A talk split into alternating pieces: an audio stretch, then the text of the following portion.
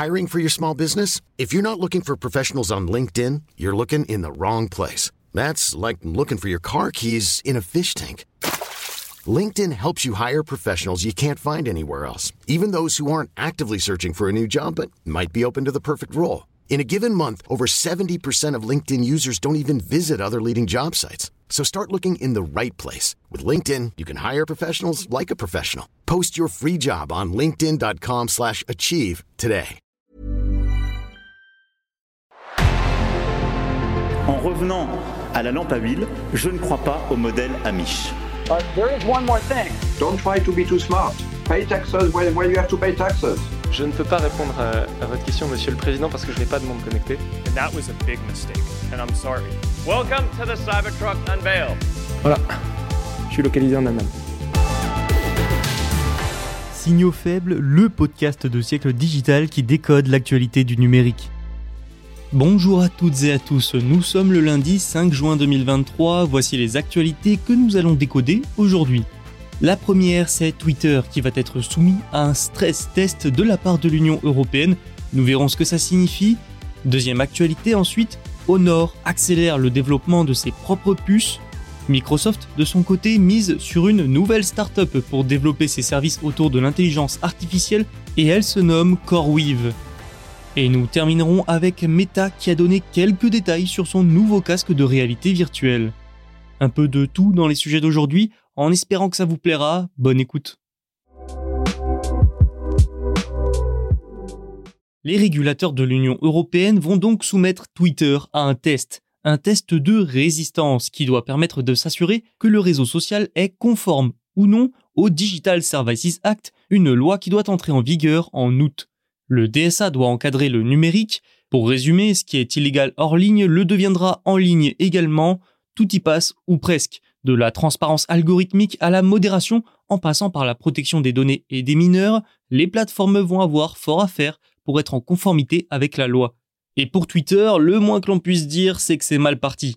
Il y a quelques jours, la société s'est retirée du Code européen de bonne conduite contre la désinformation.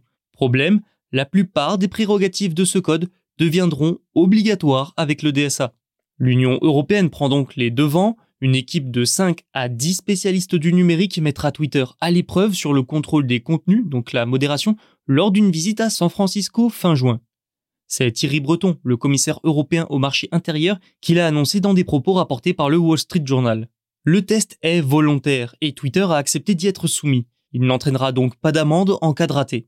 Il va permettre à l'entreprise et au régulateur de voir où elle se situe dans le respect du texte et donc ce qu'il reste à faire pour être en totale conformité. À terme, d'autres entreprises pourraient être concernées par ce test. Pour Twitter, il vaut mieux tout faire pour respecter la loi. Les conséquences pourraient en effet être importantes. L'Union européenne, dès la fin de l'été, pourrait lui infliger une amende allant jusqu'à 6% du chiffre d'affaires annuel de l'entreprise. Le réseau social pourrait même, après plusieurs sanctions, se voir purement et simplement interdit au sein de l'UE. Alors Twitter est pointé du doigt depuis des années pour sa modération insuffisante, et ça ne s'est pas arrangé depuis l'arrivée d'Elon Musk. Pourtant, le milliardaire a pris plusieurs engagements auprès de Thierry Breton pour le respect des lois européennes. Dans le cadre de ce test de résistance, l'équipe d'experts prévoit de visiter le siège de Twitter, de rencontrer Elon Musk aussi, et d'examiner comment l'entreprise réagit à ce que les régulateurs européens considèrent comme des tweets problématiques. L'équipe de l'UE examinera également pourquoi certains contenus passent entre les mailles du filet de la modération. Certains détails seulement des résultats de ce test seront communiqués. En l'état actuel, il est presque certain que Twitter ratera le test. Reste à voir si cela entraînera une prise de conscience du côté du réseau social. Parlons de Honor. Nous n'en parlons pas souvent, mais cette société, bien connue pour ses smartphones, appartenait autrefois à Huawei. En 2020, la marque chinoise est devenue totalement indépendante et elle a créé une filiale de conception de semi-conducteurs. Un bon timing, son rival Oppo, lui, a fermé son unité de puce le mois dernier et a licencié des centaines d'employés. La filiale a été nommée Shanghai Honor Intelligent Technology Development.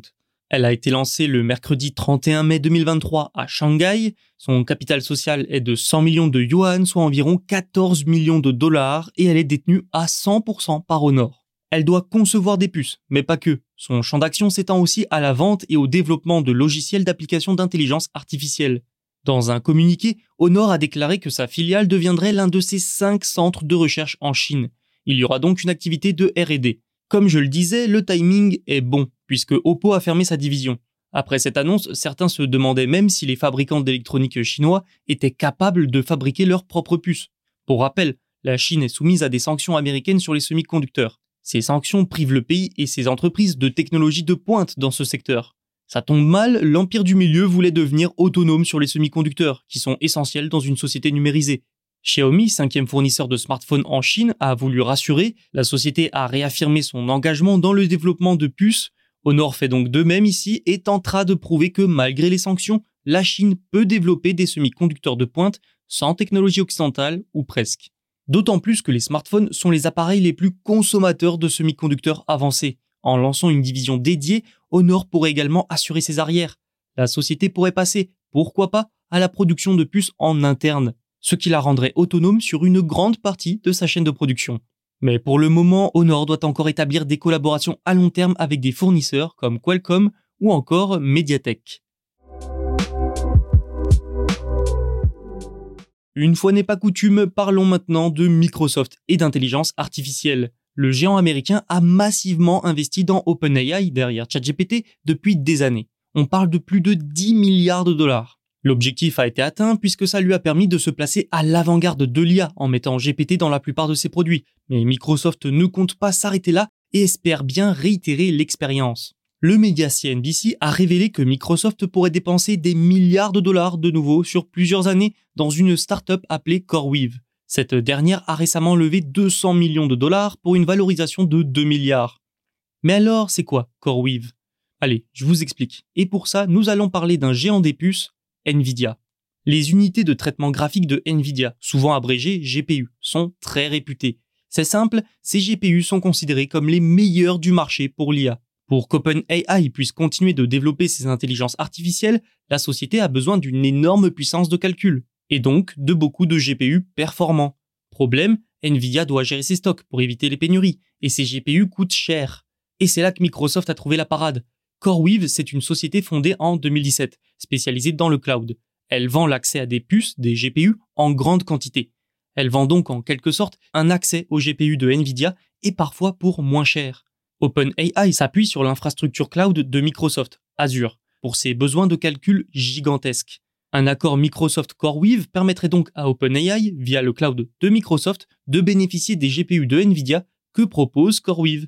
Pour Microsoft, c'est donc un moyen de s'assurer d'être encore une fois à l'avant-garde des progrès de l'IA et d'OpenAI afin d'en bénéficier. Ensuite, il est évident que la demande pour son infrastructure cloud pour entraîner des IA explose. Microsoft a donc besoin de moyens supplémentaires et des GPU de Nvidia. Surprise, Meta lance le MetaQuest 3, nouvelle version de son casque de réalité virtuelle. Pourquoi surprise? Le timing ne vous interroge pas, vous? C'est la WWDC d'Apple, sa conférence annuelle pour les développeurs. Et la marque à la pomme devrait y présenter un casque de réalité mixte. Alors oui, la sortie de ce nouvel appareil était attendue depuis l'année dernière. Mais Meta a tout de même choisi la même période qu'Apple pour le dévoiler. Ça aurait pu être avant ou après. Mais là, le ton est donné. Le MetaQuest 3 serait, je cite Mark Zuckerberg, le plus puissant à ce jour. Il propose la technologie de réalité mixte en couleur et en haute résolution. Il est aussi 40% plus fin que son prédécesseur et est plus puissant. Son prix, lui, devrait être de 569,99 euros pour la version à 128 Go. Un nouveau produit qui entre dans le développement du métavers, la priorité de Meta. Et donc Apple devrait présenter son propre modèle. Toutefois, les deux produits ne cibleront pas le même public, a priori. Le casque d'Apple proposera aussi la réalité mixte, mais pour un prix de 3000 dollars, soit quasiment 2500 de plus que le Quest 3. Mais la marque à la pomme serait déjà en train de concevoir un appareil plus accessible. Pour sa part, Meta a lancé le MetaQuest Pro en octobre dernier, afin de cibler les professionnels. Notons que le marché des casques VR souffre aussi en ce moment. En devançant Apple, Meta veut prendre le lead, montrer qui est en avance, qui donne le ton sur le marché. Maintenant, les fonctionnalités et le succès du casque d'Apple pourraient vite faire déchanter le groupe, mais ça, seul l'avenir nous le dira. C'est la fin de cet épisode, merci de l'avoir écouté, vous pouvez vous abonner pour n'en manquer aucun. Tous les podcasts de Siècle Digital sont disponibles sur siècledigital.fr et les plateformes de streaming. À bientôt.